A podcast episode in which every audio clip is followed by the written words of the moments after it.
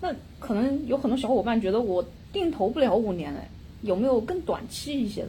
嗯那你那你想定投多久呢？五个 月？那各位，这个就建议你不要做了啊！我觉得对于这种板块，你就还是不要做了。还是那句话，各位，其实如果你对于行业没有信仰，嗯，选宽基吧，对吗？中证沪深五百、 300沪沪深深三百、中证一千、创业板指数，标普五百，哎，这些都可以去选，因为它是涵盖了所有行业的，你就不用去操这个心了。嗯你如果要选行业主题基金的投资，你就千万不要给自己设定什么五个月你就准备要离场的。那你想想看看，五个月有可能刚好从最高点的话跌到最低点， 嗯，然后好不容易开始要往上爬了，没钱补了，哎，你没钱补，而且你还要急着用钱了，这个时候你就只能从最低的地方把它给割掉了。嗯所以，刚才明明说的，如果你投不了五年，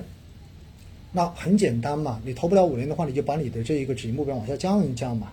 百分之二十止盈或者你百分之二十你指止不了盈，对不对？那那 OK 啊，你就设这笔钱我投进去，能够在四年，能够在三年之内，然后赚个百分之四十，嗯赚个百分之五十，然后我就赎了，可不可以？也可以啊。嗯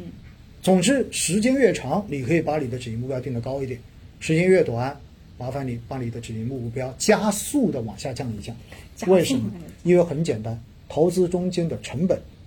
有一个很重要的就是时间，时间越长，那么意味着你支付出去的成本越高，因此要求这个成本的对价要变得更高，也就是收益率变得更高，这是在理论上面是合适的。但是如果你把你的投资期限大幅的缩短了，意味着你付出的时间成本其实降低了。降低之后，那么你对于这个时间成本所支付的对价就应该要把预期降下来，这就是一个理论上面的依据。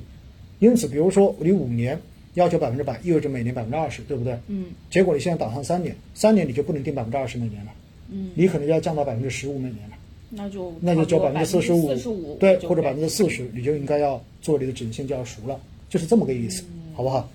我看这个宝宝好像刚才也问过问题啊，说定投入场，市场持续下跌到该基金的回撤点，大额加仓可行吗？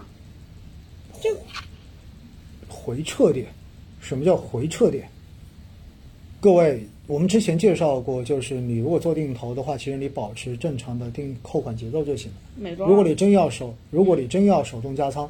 不是说到它的什么所谓的最大回撤点，嗯，因为最大回撤点的话，跟整个市场环境是相关的，嗯，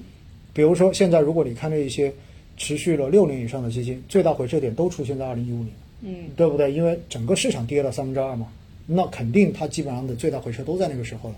所以不是说到了最大回撤点之后你就大幅加仓，这个不具备什么说服力，而是说什么？而是你可以制定，就是我们说了，当年说你找某一个指数跟它对标的，对不对？然后当天的跌幅如果大于一个阈值的话，那么这个时候你就采取比如说多扣百分之五十或者多扣百分之百的方式，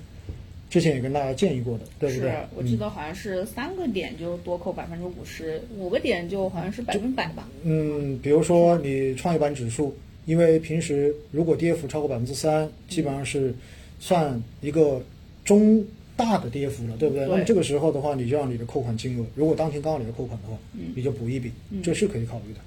嗯嗯， OK，谢谢常老师。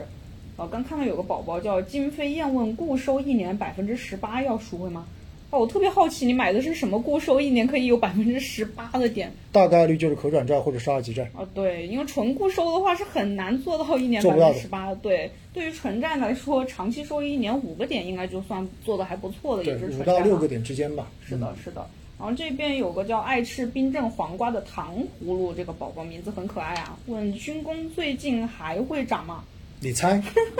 短期的涨跌幅真的是很难预测，啊短期基本上都是靠一些情绪啊，还有黑天鹅在驱动啊。 因为我们不是算命先生哈，嗯所以这个问题真的没办法回答你，没办法，是没能力回答你。嗯， 好的，好的，谢谢常浩老师。啊，这边有个苏一三五的宝宝问博士信用 A B 跟博士信用 C 有什么区别？这个问题我觉得很多宝宝也经常会问啊，就 A 类跟 C 类到底有什么区别？其实他们最后投的都是同一批标的，只是说它的买入的费率上会稍微有一点点区别。哎、a 类是申购收申购赎回费，就是你买入跟卖出都是要收费的。C 类是买入卖出你不收费，但是你持有的每一天它都会多收一个销售服务费，这个是给代销机构的，比如说你在珠宝上买呢，那我们这个钱就是交给珠宝这边的啊。所以的话，你可以根据一下自己的一个呃投资时长吧，来做一个判断。如果你是一个短期买卖的一个投资者，那你可能 C 类对于你来说费率更划算。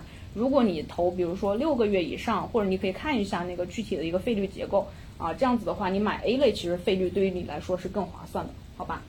嗯，来，我们现在已经到五点了，今天的包包应该那个小助手也都发给大家了啊，好吧？呃，我们现在来抽最后一个问题来解答一下。星星雨很沉着问说，陈老师，我年前买了某些知名公司的基金，亏百分之二十，要不要止损换赛道？我觉得这个问题很难回答啊。这个问题没办法回答。对为什么？因为买的这个基金，它是一个宽基还是一个赛道的主题基金？对，然后亏百分之二十，到底是因为基金经理有变更，嗯，还是因为基金经理本身对于市场的判断，嗯，然后跟整个市场的走势不一样，嗯，或者说基金公司是不是自己本身出现了一些变化？或者这是这个赛道是不是出现了一些问对，题？所以嗯这个问题是没有办法给你答案的，这个东西只能具体问题具体分析了，对好不好？是的，是的，嗯啊